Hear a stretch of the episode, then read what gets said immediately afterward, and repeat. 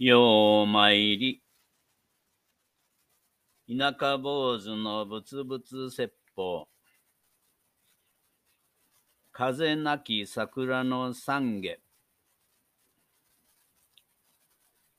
西行法師が願わくば花のもとにて春しなんその如月の望月の頃と読んだのは、死ぬ時は春がいい。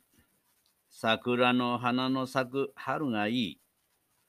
そして、できるものなら、旧2月の満月の頃がいい。それは、お釈迦様が入滅されたのが、旧2月15日だから、その日に死にたいものだ。考えてのことだろう。今思えば、親父の死は、産業奉仕も羨むほど贅沢で、結構で、何よりも、望むだにかなわぬ散り際でした。命日は4月7日で、翌8日はお釈迦様の誕生日、花祭りなのです。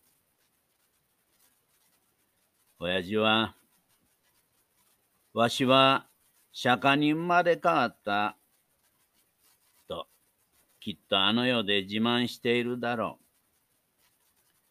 それにしても生前、ほとんど無口だった親父が、昨日はそれまで話したことのないような人生の多くを能弁に語り、息子の私に死に顔にも合わせず言ってしまったのは、刹那刹那を一生懸命生きろよ。